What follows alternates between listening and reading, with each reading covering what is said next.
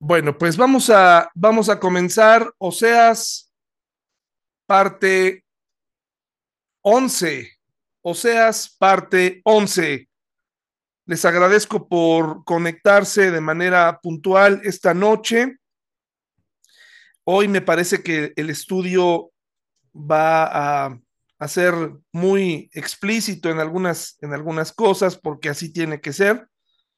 Pero eh, vamos a aprender mucho, hermanos y hermanas. Dice Oseas, parte 11, el versículo que escogí para la portada es eh, Ezequiel 33, 31 al 32, dice, entonces ellos se acercan fingiendo sinceridad y se sientan delante de ti, escuchan tus palabras, pero no tienen intención de hacer lo que tú les dices tienen la boca llena de palabras sensuales y en su corazón solo buscan dinero.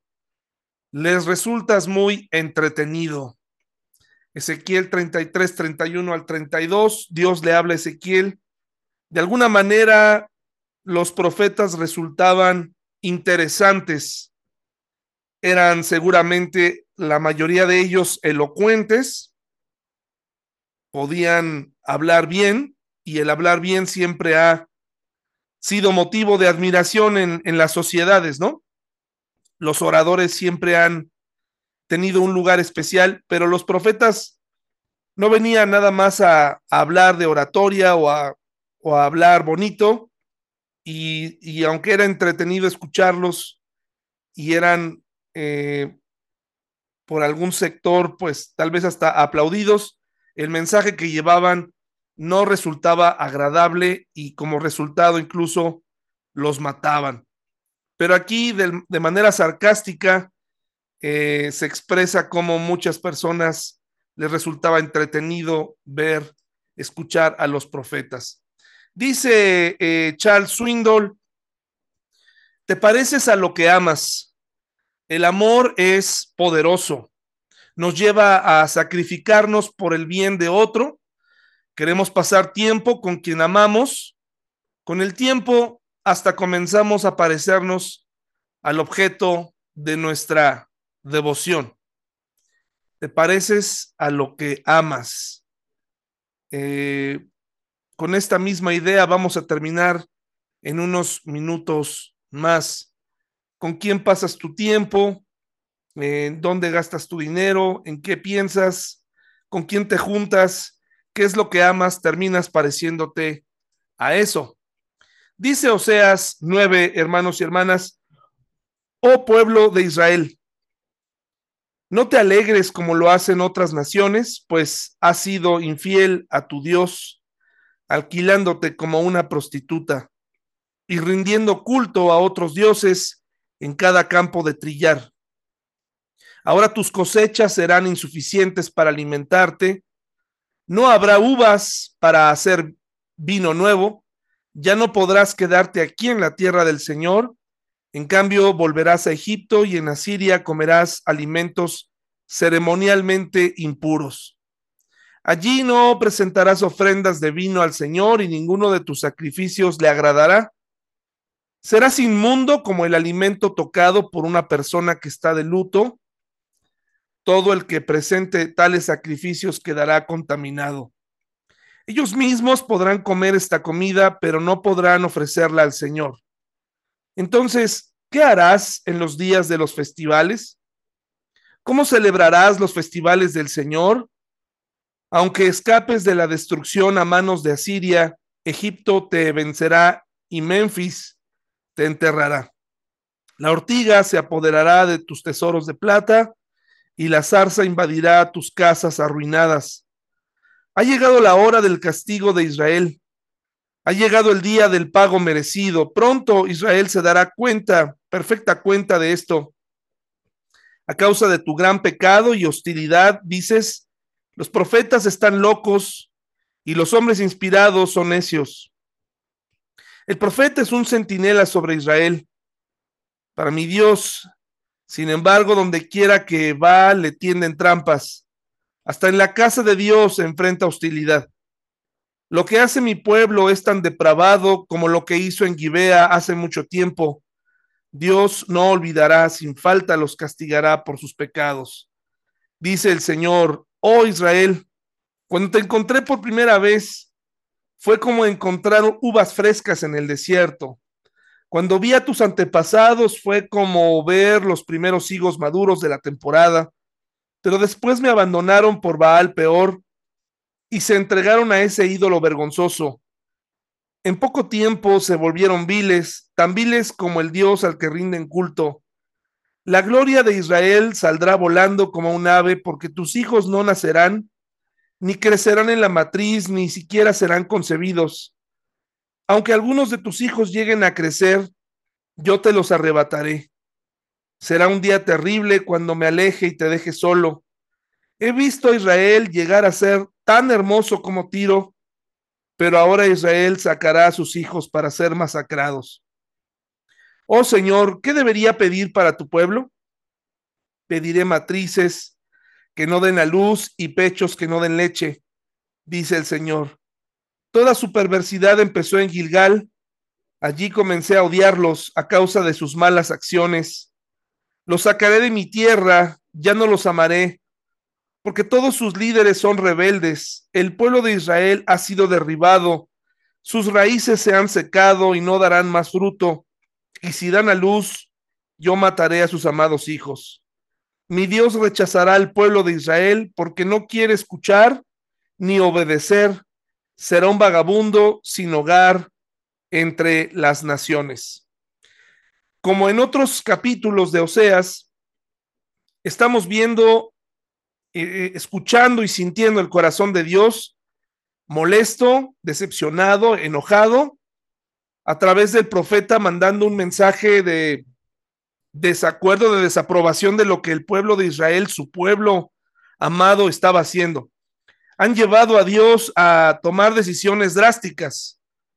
La primera cosa que Dios nos hace notar aquí a través del profeta en el versículo 1 de Oseas 9 dice, oh pueblo de Israel, no te alegres como lo hacen otras naciones, pues has sido infiel a tu Dios, alquilándote como una prostituta y rindiendo culto a otros dioses en cada campo de trillar.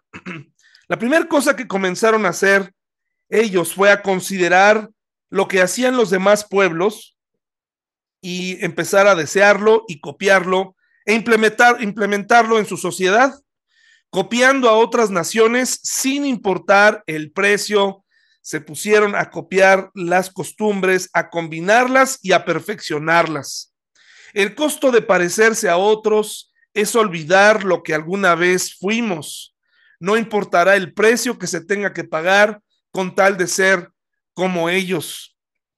Estamos viviendo en una época en donde el cristiano quiere parecerse a las personas de afuera y quiere y olvida que en Jesús hay libertad, que en Jesús hay respuestas, que en la fe cristiana ya no estamos perdidos, ya no tenemos eh, o no deberíamos tener esas necesidades superficiales de las que el mundo se toma para eh, caminar como con unas muletas, aparentar que es exitoso, buscar eh, lo que el mundo busca, eh, el éxito, la, la felicidad, la búsqueda por el placer, todas estas cosas que el mundo ofrece y que al final hacen feliz a las personas momentáneamente.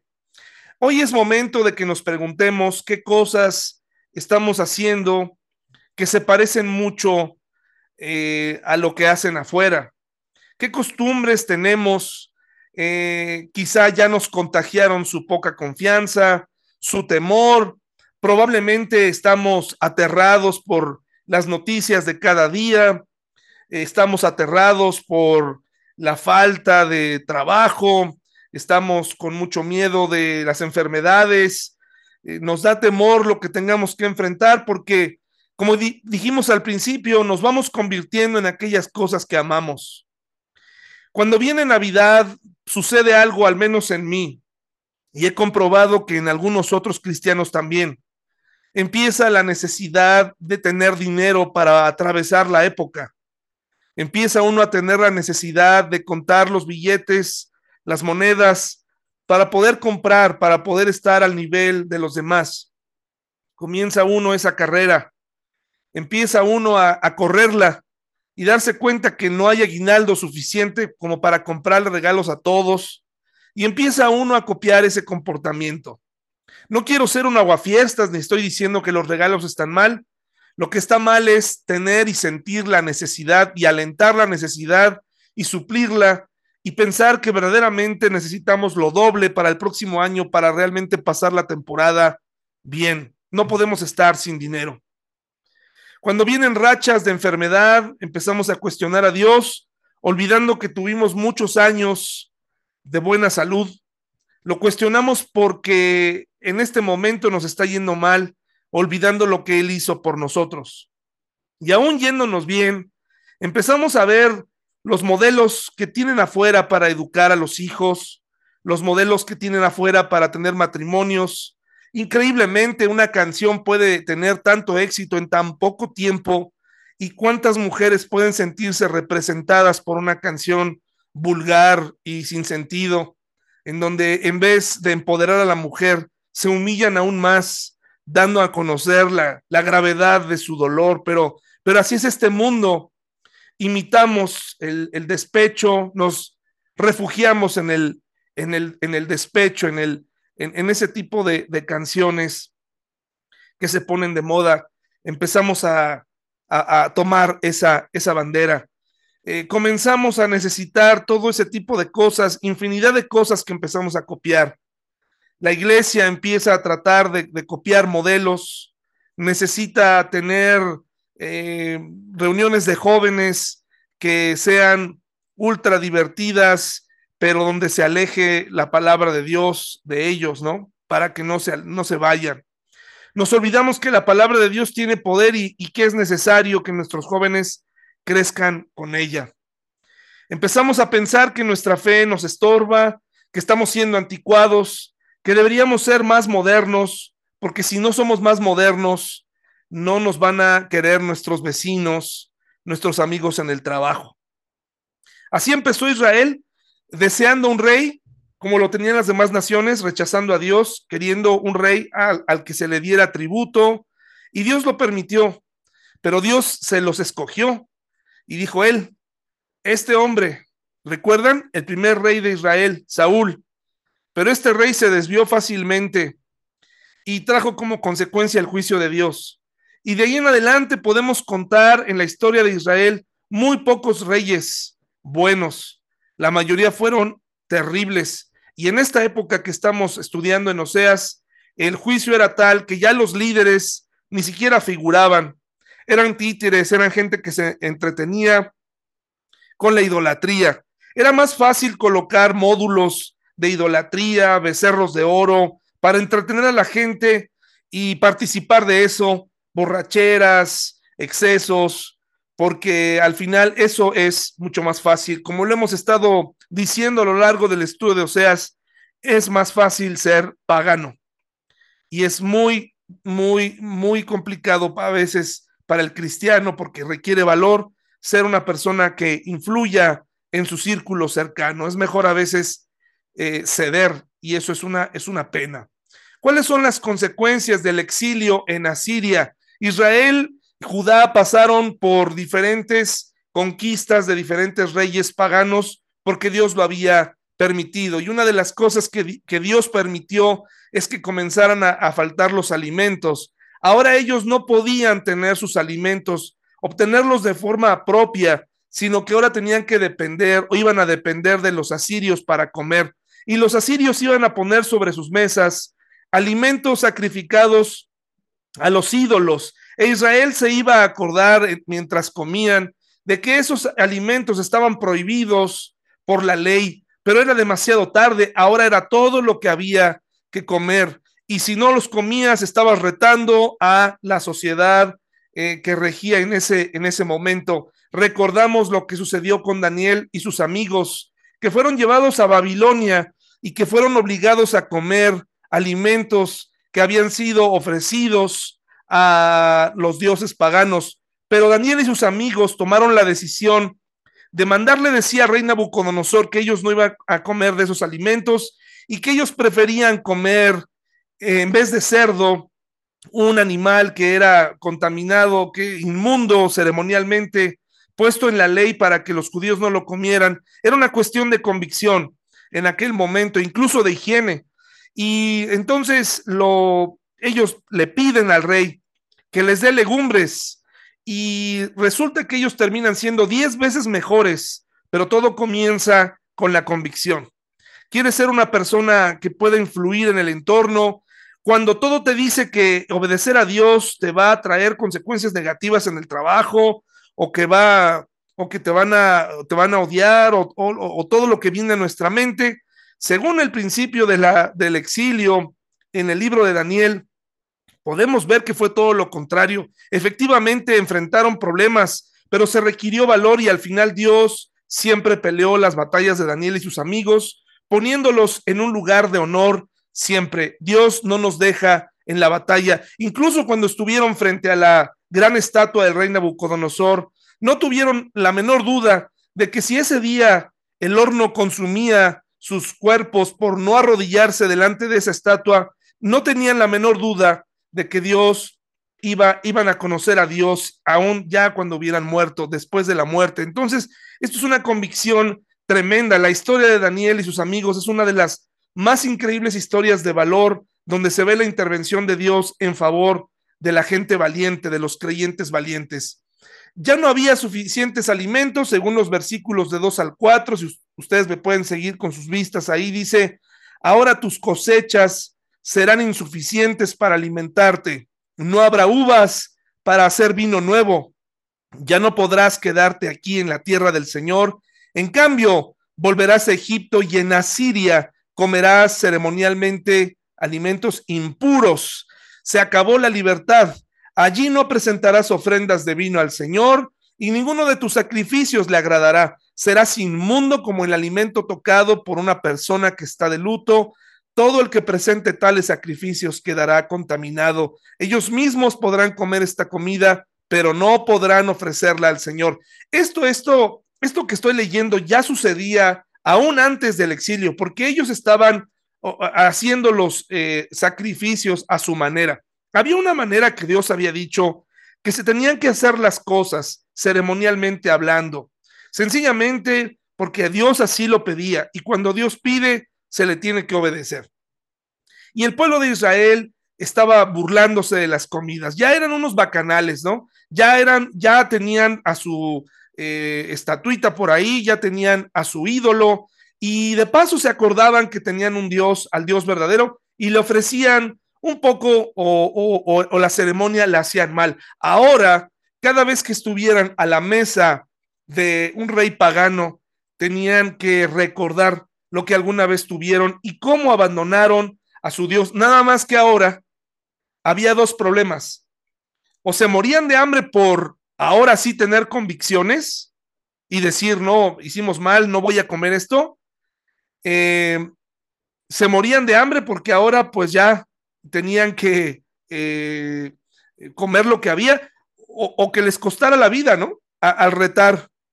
Así que, de todas formas, eh, ya la, parte del, juicio de Dios era, iban a estar en un estado impuro constante.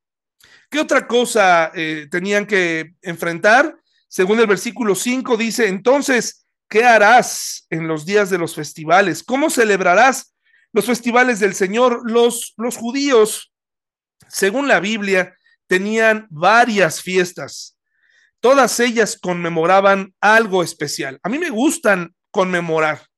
Me gusta vivir en un país que tiene múltiples fiestas. Disfruto de las fiestas me gusta tener gente en casa, me gusta ser invitado a fiestas, me agrada, me gusta.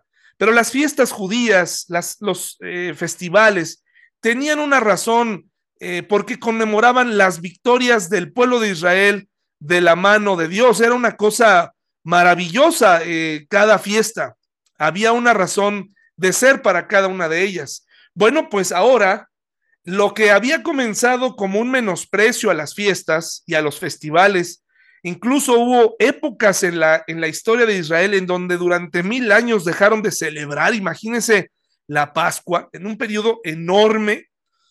Ahora ya no lo podían hacer, ya no podían celebrar la luna nueva, la Pascua, las trompetas, los tabernáculos, todo esto tiene un, un, año, eh, tiene, tiene eh, mucho que tomaríamos una hora, dos horas para explicar cada fiesta, ¿no?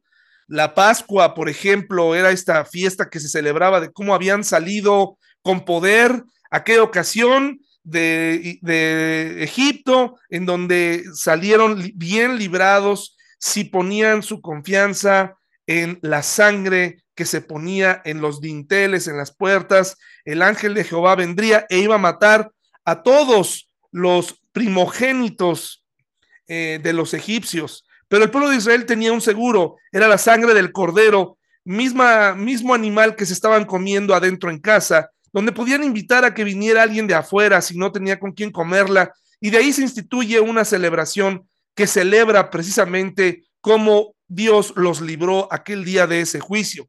El día de Pentecostés, estas fiestas que tenían que ver con la agricultura, eh, los tabernáculos cuando salieron al desierto y fueron librados y andaban en tiendas y, disfrutaban eh, comiendo y, compartiendo y recordando lo que Dios había hecho en el desierto, protegidos de noche por, por una columna de fuego y de día por una nube. Y, era motivo de conversación hasta que sencillamente el pueblo de Israel dejó de conmemorar el verdadero motivo y estas fiestas se convirtieron en fiestas de alguien más, en fiestas para otro Dios o fiestas combinadas.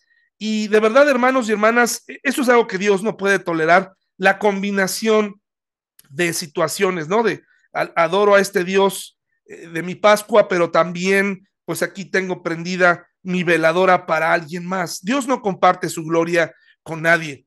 Por eso Dios les pregunta, ¿dónde van a efectuar ahora esas fiestas? Ni siquiera estas fiestas eh, mal hechas que estaban practicando en, su nombre. Ahora, ¿qué pasará? ¿Dónde? Pues ahora no tenían otra más que celebrar las fiestas paganas. Y cuando menciono esto, a lo mejor alguno pensará, bueno, pero es que al final es lo que ellos querían, ¿no? Disfrutar de, de libertinaje pues en su propia tierra, porque bajo las reglas, ellos siempre, y la, y la sociedad de los asirios, ellos iban a ser ahí esclavos, no eran vistos como huéspedes invitados a una fiesta de honor.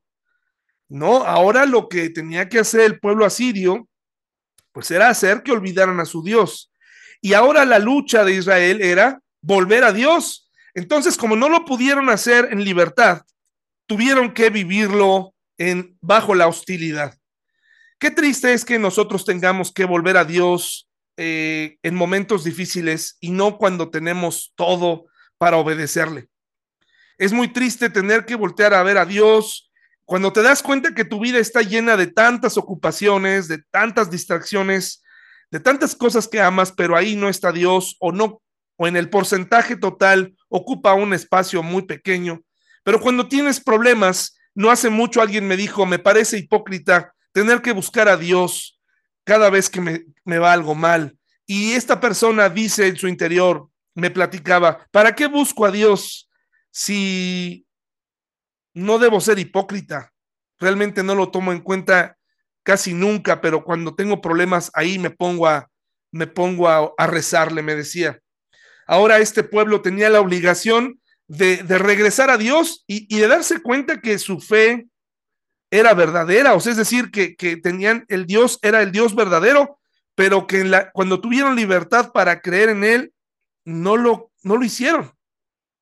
No lo hicieron, no, no celebraron, no obedecieron correctamente, ¿no? Entonces ahora venía la prohibición de servir a Dios. Aunque curiosamente los asirios y otras naciones tenían, eran politeístas y tenían un montón de dioses, es curioso que ellos no aceptaran necesariamente al Dios verdadero. Y eso pasa siempre. ¿eh?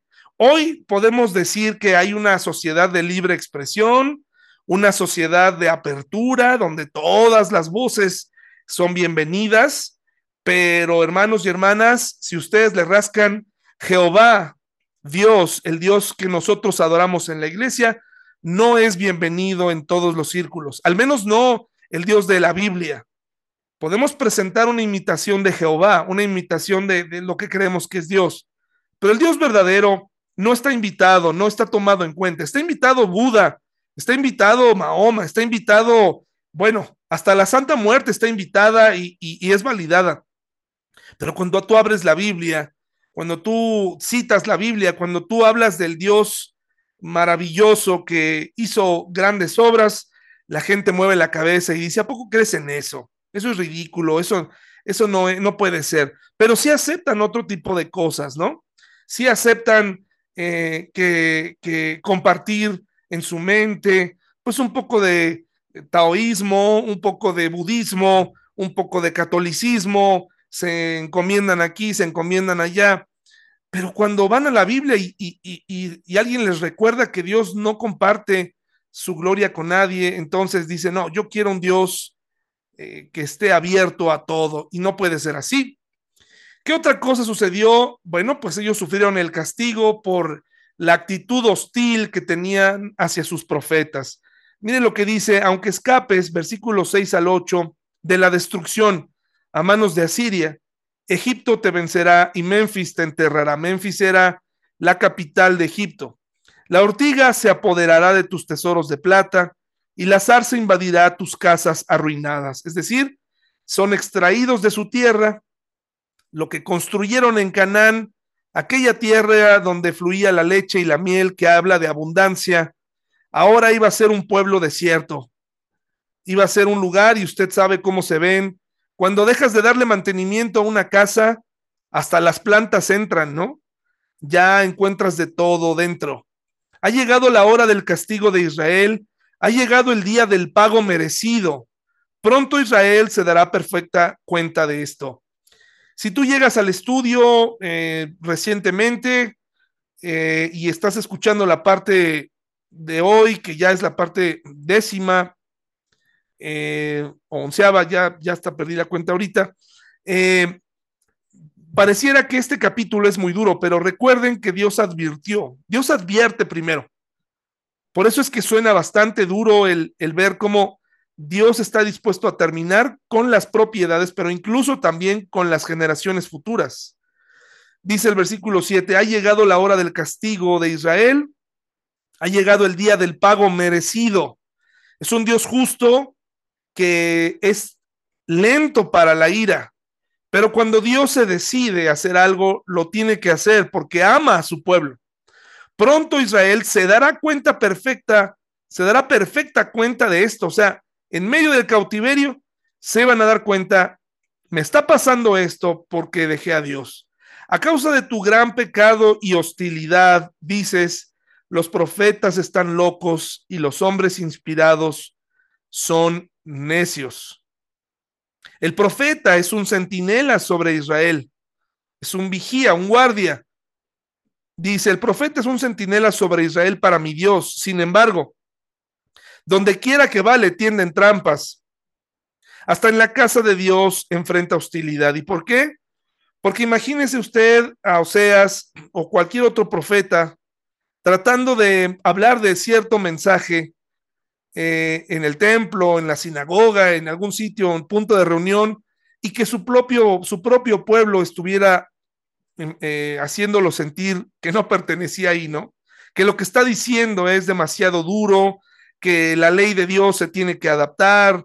Y ahí el profeta en, la propia casa de Dios enfrentaba hostilidad, eh, incredulidad. Me parece que el día lunes las damas de la iglesia hablaban sobre la importancia de, influir y de participar en la iglesia y de poner al servicio de la iglesia los dones que Dios nos ha dado a todos. Al menos tenemos uno y que podemos poner en práctica en la iglesia, pero tenemos que dejar fuera la hostilidad.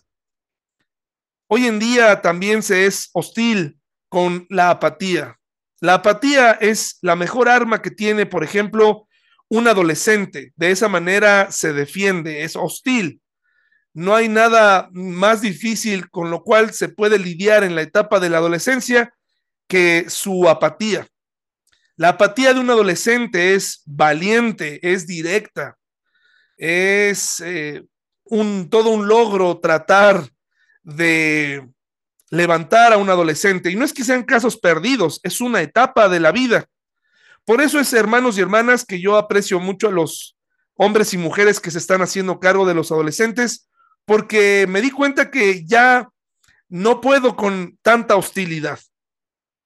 Puedo con una poquita, la que me dan los adultos algunas veces. Pero ya soportar la hostilidad eh, por la edad, mejor ya me la reparto con alguien más. Pero hoy en día, hermanos y hermanas, es algo que tenemos que dejar afuera. Si tú estás en la iglesia, escogiste nuestra iglesia para congregarte, seas bienvenido, una iglesia independiente, una iglesia pequeña, en, en, la clasificación de las iglesias, pero no a los ojos de Dios. No hay iglesia pequeña ante los ojos de Dios. Él ha prometido estar, así seamos dos o tres. Pero si tú has elegido estar con nosotros y en algún momento eh, dentro de ti has empezado a amar la iglesia, pues ahora hay que demostrarlo, hay que cerrar filas, hay que, hay que proponer, hay que propiciar el amor, hay que propiciar el diálogo, hay que propiciar... ¿Por qué? Porque al final, hermanos y hermanas, solamente nos tenemos a nosotros, solamente nosotros los que estamos aquí esta noche sabemos lo que cuesta ser cristianos, lo que, lo que nos complica eh, cuando tenemos convicciones, pero también lo que nos espera un día cuando nos encontremos con el Señor. Dice aquí que el profeta enfrenta hostilidad. Eh, ojalá que tú en la iglesia no enfrentes hostilidad y no la promuevas, ¿verdad? Que seamos una iglesia amorosa. Pues este profeta eh, seguramente se desahogó, Dios permite que se desahogue y, que prácticamente escriba eh, lo que en algún momento cruzó por su mente y era, lo vas a pagar, Israel, vas a pagar lo que me estás haciendo, vas a, todas esas eh, sonidos de tu boca, palabras de tu boca, todas esas hostilidades las vas a pagar. Y mm, vemos aquí cómo viene otra cosa de parte de Dios que Él permite. No solamente Dios iba a juzgar al pueblo de Israel por el maltrato a los profetas, por la burla, sino que también iba a poner un poquito en pausa su promesa y su pacto. No es que no lo iba a cumplir, sencillamente iba a poner un poquito de pausa para lo que Dios había prometido para Israel, que sería como un pueblo que cuyos miembros serían prácticamente incontables como la arena del mar, como las estrellas en el cielo, porque un pueblo así, eh, que educaba detractores, que educaba eh, gente incrédula, no merecía seguir dando a luz hijos. Cuando llega a nuestra vida, a nuestra familia, a nuestro círculo, la noticia de que vendrá un nuevo bebé, yo lo interpreto de la siguiente manera, hay esperanza para mi familia hay esperanza para nosotros. Dios eh, ha dejado que venga ese pequeño o esa pequeña para crecer en un ambiente cristiano, para que se le hable del Señor y tome su decisión a su debido tiempo. No lo no está permitiendo que un niño nazca para que muera eternamente.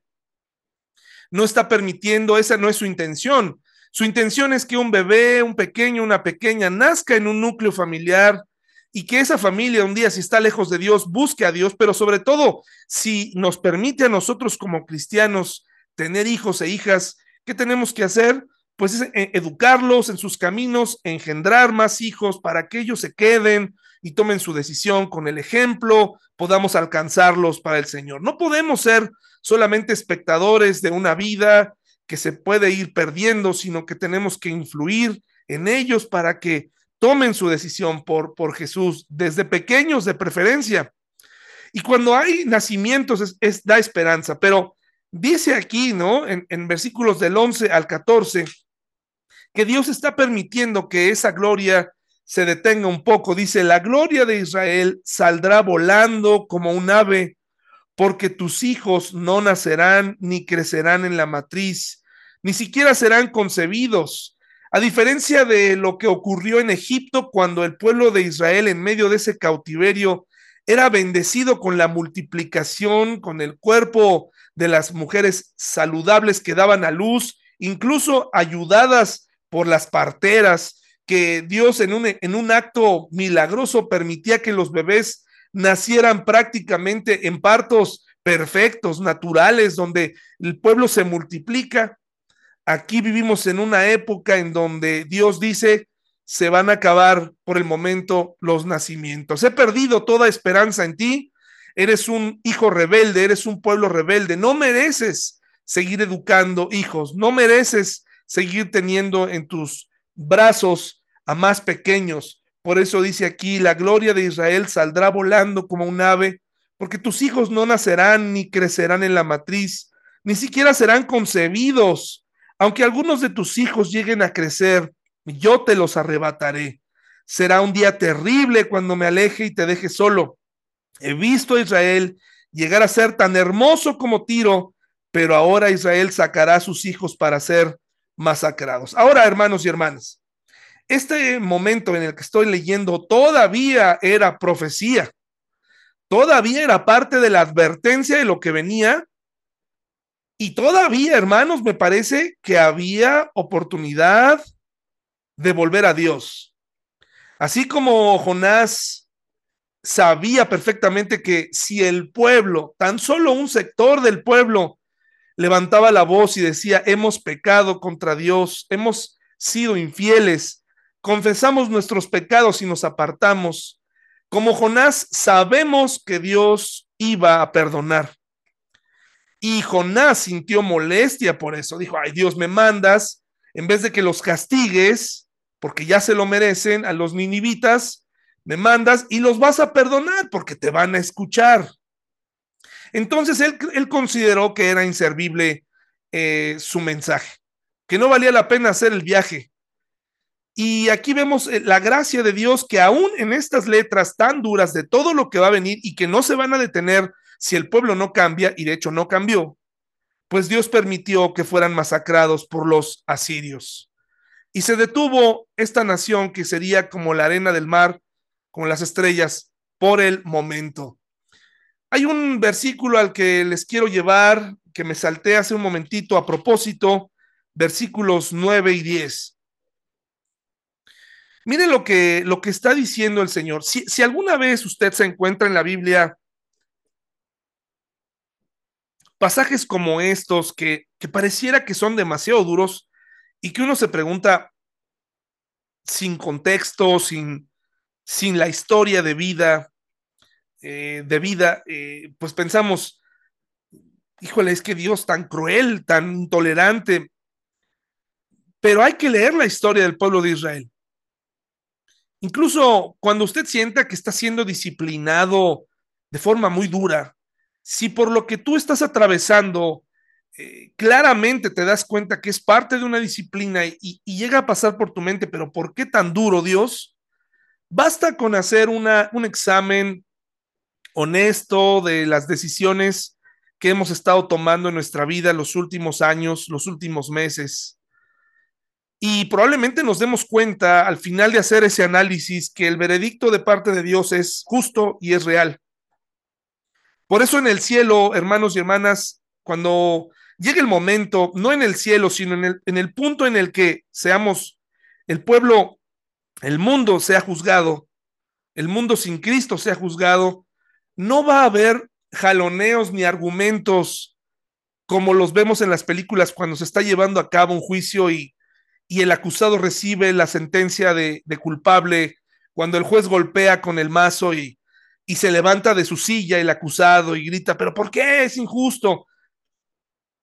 Me parece que cuando llegue el momento de este juicio, en la Biblia llamado el juicio del gran trono blanco, no va a haber reacciones así, de aspavientos eh, para cuestionar la justicia de Dios. Yo creo que los hombres y las mujeres y todas las personas en, en edad para razonar entre el bien y el mal, seguramente se quebrarán pero no van a reclamar, porque al final se darán cuenta que eso es justamente lo que merecían. Eso es lo que estuvieron pidiendo todo este tiempo con sus actitudes, y eso es lo que van a recibir, la separación de Dios. Versículos 9 al 10 nos, nos lleva a uno de los momentos más oscuros en la historia de Israel. Un pasaje de los más perturbadores, si no es que es el más perturbador, que nos habla de la descomposición del pueblo de Dios en ese momento sin rey, en una era donde cada quien hacía lo que bien le parecía. Y Dios a propósito inserta este pensamiento y lo pone en Oseas mucho tiempo después para que hoy lo estemos estudiando y podamos ver que estaban siendo y cometiéndose este tipo de delitos, como el que nos narra jueces 19 todos los días. Dice el versículo 9, lo que hace mi pueblo es tan depravado como lo que se hizo en Gibea hace mucho tiempo. Probablemente ellos ya lo habían olvidado, hermanos y hermanas. Pero la siguiente, es, la siguiente frase es tremenda. Dios no olvidará. Sin falta los castigará por sus pecados. Dios no olvidará los pecados no confesados, hermanos y hermanas. Puede ser que algún pecado del que nos salimos con la nuestra, pensamos que a la fecha no hay consecuencias de nuestra decisión. Pero que retumbe en tu mente esto, hermano y hermana, Dios no olvidará. Y sin falta, en su momento, a su tiempo, castigará ese pecado. Porque no hay nada que podamos ocultarle a Dios. Eso no le quita que sea un Dios de gracia, un Dios de amor, pero también Él es un Dios justo. Y cuando menciona Gibea, quiere que recordemos la historia que está en jueces 19. Vayamos allá, por favor. Les invito a que me acompañen a jueces capítulo 19 para que vea usted el alcance que tenía la sociedad israelita en ese momento una situación muy similar, dice, incluso tal vez hasta peor en la época de Oseas, porque Dios la saca aquí. Jueces 19, todo el capítulo es suficientemente explícito para poder saber que si Dios lo menciona en Oseas es porque el pueblo merecía todo lo que le venía como juicio. Dice, hermanos y hermanas, Jueces 19. En esos días Israel no tenía rey. Hubo un hombre de la tribu de Leví que vivía en un lugar remoto de la zona montañosa de Efraín. Note por favor que los de la tribu de Leví eran las personas que se hacían cargo de todas las labores del templo al principio del tabernáculo. Eran una tribu que no había recibido un pedazo de tierra física, porque su heredad era el lugar donde se adoraba a Dios. Dice así, cierto día se llevó a su casa a una mujer de Belén de Judá para que fuera su concubina, pero ella se enojó con él y volvió a la casa de su padre en Belén, lugares conocidos, lugares donde hemos pasado antes y en donde se han dado también buenas noticias como el nacimiento del Señor Jesús. Unos cuatro meses después, su marido viajó a Belén para hablar personalmente con ella y convencerla de que regresara. Llevó consigo a un siervo y a un par de burros. Cuando llegó a la casa del padre, éste lo vio y le dio la bienvenida.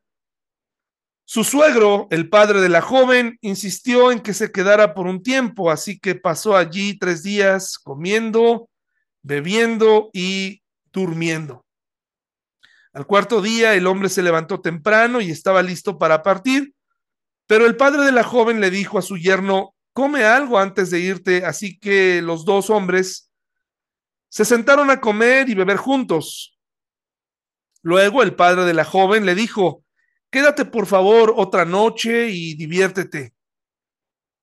El hombre se levantó para irse, pero su suegro siguió insistiendo en que se quedara, así que al final cedió y pasó allí otra noche. A la mañana del quinto día, el hombre se levantó temprano nuevamente, listo para partir, pero una vez más el padre de la joven le dijo, come algo, después podrás irte esta tarde. Así que se pasaron otro día de festejo. Note usted, pues, eh, esta extraña convivencia, eh, ambos olvidando sus roles, ¿no? Uno como padre, el otro como levita.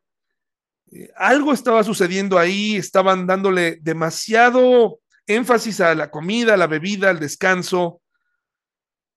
Así de entrada pienso, tal vez el varón no quería que su hija se fuera, no lo sé, pero los dos estaban perdiendo el, objetivo de, de la reunión. Más tarde, mientras el hombre, su concubina y el siervo se preparaban para marcharse, el suegro le dijo, mira, está atardeciendo, quédate esta noche y diviértete. Mañana podrás levantarte temprano y marcharte. Pero esta vez el hombre estaba decidido a irse. Nótese que aquí donde nos menciona eh, estaban listos para irse la concubina, el siervo y él, o sea, se estaban yendo los tres. Eh, es probable que en, este, en esta reconciliación, probablemente el papá tenía razones para Ustedes saben que cuando hay una situación eh, entre una pareja, eh, pues si la hija se va, probablemente le platicó lo que había vivido o, la razón del enojo y, y, probablemente, ¿verdad? A favor del papá podemos decir que algo le molestaba de, de este levita, que a lo mejor tenía todo menos ser levita, ¿no? Y, y, se está gestando aquí una, una tragedia. Dice el versículo 10, pero esta vez el hombre estaba decidido a irse, así que tomó a sus dos burros ensillados y a su concubina y se dirigió a Jebús. Eh, la relación de concubinato era una relación admitida en ese tiempo. Los muchos tenían, no necesariamente por Dios, porque a Dios le gustaba el, el matrimonio, ¿no? Pero bueno, en este caso había varones que tenían no solamente una, sino varias concubinas, es decir, mujeres con las que podían tener intimidad aparte de su esposa. Entonces aquí me, parece que hay una falta de compromiso por parte de Levita para tomar a, esta chica como debió ser y, y, solamente la toma como concubina, ¿no? Como su pareja. Y dice, y se dirigió a Jebús, es decir, Jerusalén. Ya era tarde cuando se acercaron a Jebús y el siervo le dijo, paremos en esta ciudad jebusea y pasemos aquí la noche. No, le dijo su amo, no podemos quedarnos en esta ciudad extranjera donde no hay israelitas. Seguiremos en cambio hasta Gibea. Vamos, tratemos de llegar hasta Gibea o Ramá y pasaremos la noche en una de esas ciudades. Así que siguieron adelante, el sol se ponía cuando llegaron a Gibea, una ciudad situada en Benjamín, se supone ya con paisanos israelitas, y se detuvieron allí para pasar la noche. Descansaron en la plaza de la ciudad, pero nadie los invitó a su casa para pasar la noche. Había hostilidad. Esa noche un anciano regresaba a su hogar después del trabajo en los campos. Era de la zona montañosa de Efraín, pero vivía en Gibea, donde la gente era de la tribu de Benjamín. Cuando vio a los viajeros sentados en la plaza de la ciudad, les preguntó de dónde venían y hacia dónde iban. Regresamos de Belén, en Judá, le contestó el hombre, y vamos hacia una zona remota de la región montañosa de Efraín, donde yo vivo. Viajé a Belén y ahora voy de regreso a mi hogar, pero nadie nos ha invitado a su casa para pasar la noche, como era la costumbre eh, de acuerdo a las leyes de hospitalarias de los israelitas que hasta la fecha aplican aún eh, en algunos sitios ortodoxos, porque ya los modernos probablemente cambiaron. Pero los israelitas en el mundo tienen la orden de ser hospitalarios unos con otros. Dice, aunque traemos todo lo que necesitamos, tenemos paja y forraje para nuestros burros y bastante pan y vino para nosotros, serán bienvenidos en mi casa, les dijo el anciano. Yo les daré todo lo que pudiera faltarles, pero no se les ocurra pasar la noche en la plaza. Entonces los llevó a su casa y dio alimento a los burros Después de lavarse los pies, comieron y bebieron juntos. Mientras disfrutaban el momento, un grupo de alborotadores de la ciudad rodeó la casa, comenzaron a golpear la puerta y a gritarle al anciano, saca al hombre que se hospeda contigo para que podamos tener sexo con él. Entonces aquí empezamos a notar que de pronto la escenografía ha cambiado y ya no estamos en, en, el territorio de Benjamín con israelitas, de pronto pareciera que estamos en Sodoma y Gomorra, se están repitiendo esas viejas costumbres, aquellas ciudades que fueron destruidas con fuego, que hoy en día son parte de un terreno infértil.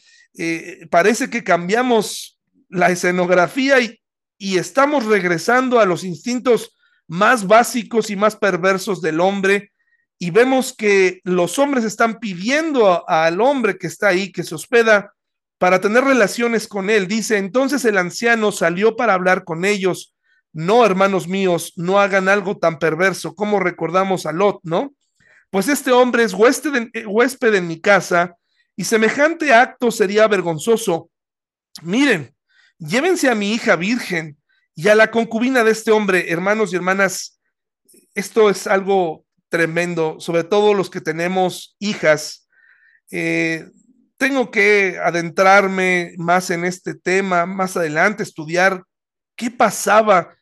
Eh, estoy seguro que esto no provenía de Dios. ¿Qué pasaba por la mente de un varón que cuando venían unos alborotadores, lo primero que venían a su mente era, te ofrezco a mi hija, eh, eh, pero al desconocido no lo toques. Creo que se estaba aquí extralimitando totalmente, se estaba yendo de proporción el, cuidado hacia, hacia un varón, hacia, hacia el huésped. Miren, llévense a mi hija virgen y la concubina de este hombre, yo se la sacaré y ustedes podrán abusar de ellas y hacerles lo que quieran, pero no cometan semejante vergüenza contra este hombre.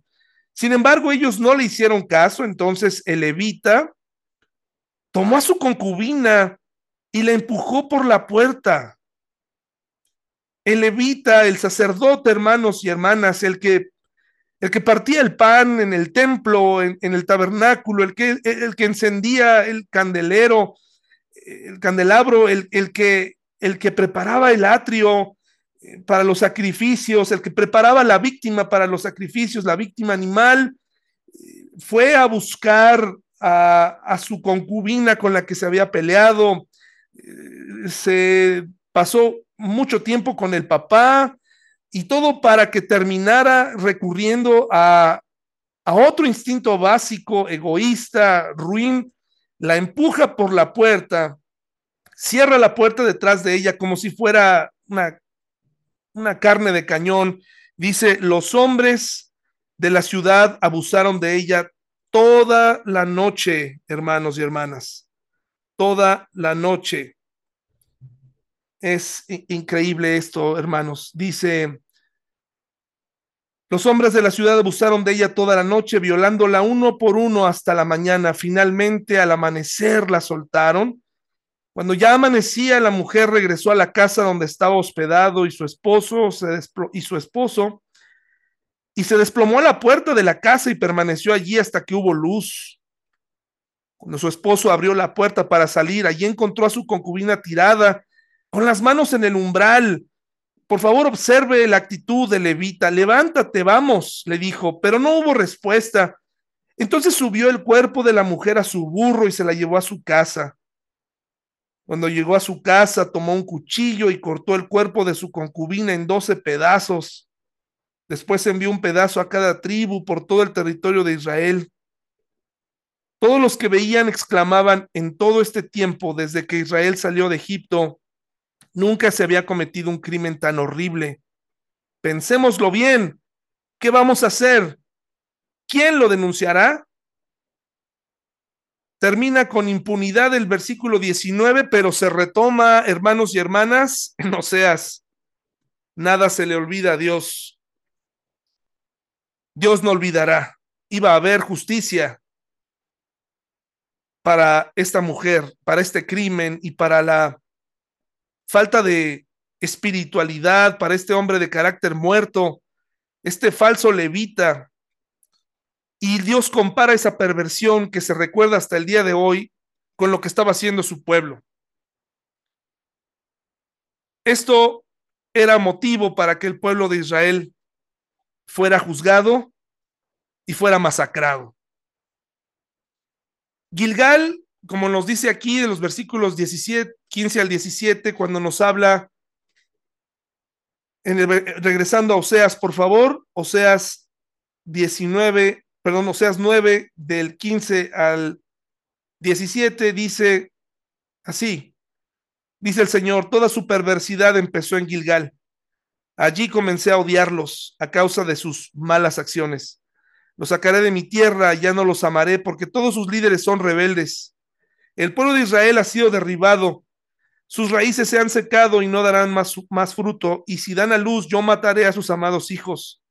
Mi Dios rechazará al pueblo de Israel porque no quiere escuchar ni obedecer. Será, escuche bien hermano y hermana, un vagabundo sin hogar entre las naciones. Y así fue. Y hasta la fecha, hermanos y hermanas, sigue siendo un vagabundo entre las naciones. Desde el año 2010, la mayoría de los judíos, como leemos aquí en la presentación, viven en Israel. Son 5 millones 703 700 eh, judíos. En Estados Unidos hay 5 millones 275 mil. En Francia, 483 mil 500. En Canadá, 375 mil. Reino Unido, 292. Rusia, 205 mil. Argentina, 182 mil 300. Alemania, 119 mil y Brasil, 107 mil punto 329. Estos son los números de la dispersión del pueblo de Israel y hoy siguen dispersos. A la fecha el pueblo de Israel no tiene todo su territorio. Hubo un evento muy interesante que vivió el pueblo de Israel, la famosa Guerra de los Seis Días. Es un evento que ocurrió entre el 5 y el 10 de junio de 1967. Israel se enfrentó en tres frentes a los ejércitos de Egipto, Siria y Jordania propinándoles una derrota fulminante. Israel multiplicó el tamaño del territorio bajo su control al quitarle a Egipto la península del Sinaí y la franja de Gaza, los altos de Golán, Asiria y Jerusalén Este y Cisjordania, Jordania. La rápida victoria tomó por sorpresa, por sorpresa incluso a los propios israelíes, que pasaron del temor a la euforia. No hay otra explicación más que la intervención de Dios como siempre, porque a pesar de todo, Dios prometió y lo promete en el libro de Oseas en los últimos capítulos, yo los voy a volver a reunir. A pesar de todo, van a volver a estar en su tierra porque Dios es fiel, porque Dios los ama. A pesar de todo, ganó para ellos una batalla eh, tremenda entre el 5 y el 10 de junio de 1967, donde recuperaron gran parte de su territorio. La foto que están viendo es la foto de los soldados que por primera vez entraron a lo que quedó del templo o del atrio del templo, que lo que rodeaba el templo, el muro de los lamentos, y están sorprendidos. Ni ellos se explicaban cómo fue que conquistaron a tres naciones. Solamente Dios, en tan pocos días, un ataque ráfaga, sorpresa a los aviones que estaban eh, listos para salir a la guerra, un ataque a esos aviones permitió que ellos recuperaran, que se quedaran sin armamento, sin este tipo de armas, sin reacción, y de esta forma recuperaron el territorio que antes de esta batalla y por la dispersión y por la pérdida había quedado como está aquí en oscuro, y cuando ocurre esta guerra en donde Dios interviene, mire todo lo que recuperaron, porque Dios sigue cumpliendo su promesa. Porque a pesar de la perversión, a pesar de las dificultades, cuando, cuando Dios promete algo, lo cumple. Y a pesar de que iban a pasar por estos momentos, Dios no se olvida de su pueblo. ¿Qué tenemos que hacer nosotros como cristianos? No perder nunca la costumbre de confesar nuestros pecados.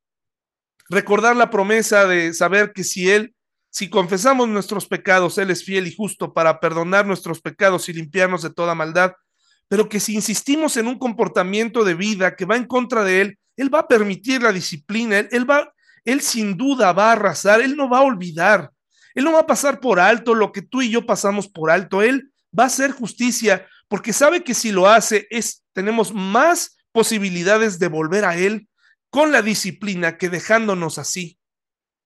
La disciplina de Dios es un acto de amor. Y lo puedo ver aquí claramente en la historia del pueblo de Israel. ¿Y cómo fue que recuperaron este territorio por obra de Dios? Esto es simplemente increíble. Quiero terminar con esto, hermanos y hermanas. Como cristianos, la forma en que invertimos nuestro tiempo, energía y dinero revela lo que amamos. Si queremos parecernos más a Jesús y crecer en nuestro amor por Él, debemos pasar tiempo con Él. Si el pueblo de Israel realmente quiere ser la nación de Dios, tiene que comenzar a creer en Jesús. Si tú quieres ser un creyente diferente, un esposo diferente, una esposa diferente, una jovencita obediente, un, hombre eh, exitoso, no solamente en términos eh, terrenales, sino en, tu vida personal, en tu vida familiar, en tu vida espiritual, empieza a pasar tiempo con Jesús. Deja de menospreciar los estudios, deja de menospreciar las reuniones, deja de, menospreciar la iglesia si está chiquita y necesitas una más grande. Deja de hacer eso, deja a un lado la hostilidad, haz un análisis de tu vida, haz a un lado todo tipo de perversión y maldad y empieza a buscar a Dios. Aférrate a tu iglesia, trabaja en ella, eh, aférrate a tu fe, es todo lo que tenemos. En realidad es todo lo que tenemos, porque todo lo que tenemos alrededor se va a perder, se va a extinguir. La juventud se termina, los matrimonios se separan por la muerte, la juventud se va con la vejez, en, los trabajos llega siempre alguien más capaz que nosotros, pero todo lo que nos queda es Jesús, todo lo que nos queda es nuestra fe, nuestra Biblia, nuestra iglesia, nuestros, nuestra gente, nuestros hermanos, nuestro Dios. Y eso es lo que a veces más hacemos a un lado. Hoy quiero animarte que si tú hoy eh, escogiste esta iglesia donde llegas, estudias, te conectas, cantas, donde por supuesto hay muchas cosas que mejorar, busca a Dios aquí. Aquí puedes comenzar a parecerte a Jesús. Aquí no hagas caso, se enseña la Biblia. Muchas personas afuera dicen y se atreven a hablar que es una iglesia de falsa doctrina. No nos vamos a meter en discusiones. Toma tu Biblia y busca a Dios. Es muy fácil perderse en iglesias grandes, en, un montón de actividades. Estamos acostumbrados a hacer muchas cosas para validar nuestra fe, pero solamente Dios te pide que hagas una cosa, obedécele. Y cuando tú estás cerca de Él, te aseguro que la, el ministerio más grande que puedes hacer en la iglesia es dejar de ser hostil, por ejemplo, ¿no? Comenzar a amar a otros, y después puedes poner en acción eh, tus manos y tus pies, pero empieza obedeciendo a Dios. Lo que tú hagas invirtiendo, lo que tú gastas, lo que te gusta realmente, vas a empezar a parecerte más a eso. Hermano y hermana, espero que tengas una buena noche. Esta fue la parte, el número 11, si no me equivoco, del estudio de Oseas. Y mm, pues nos vemos el domingo, hermanos y hermanas, para seguir adelante, para crecer juntos, para fortalecernos juntos. Eh, tengan una muy buena noche y nos vemos el domingo, hermanos y hermanas.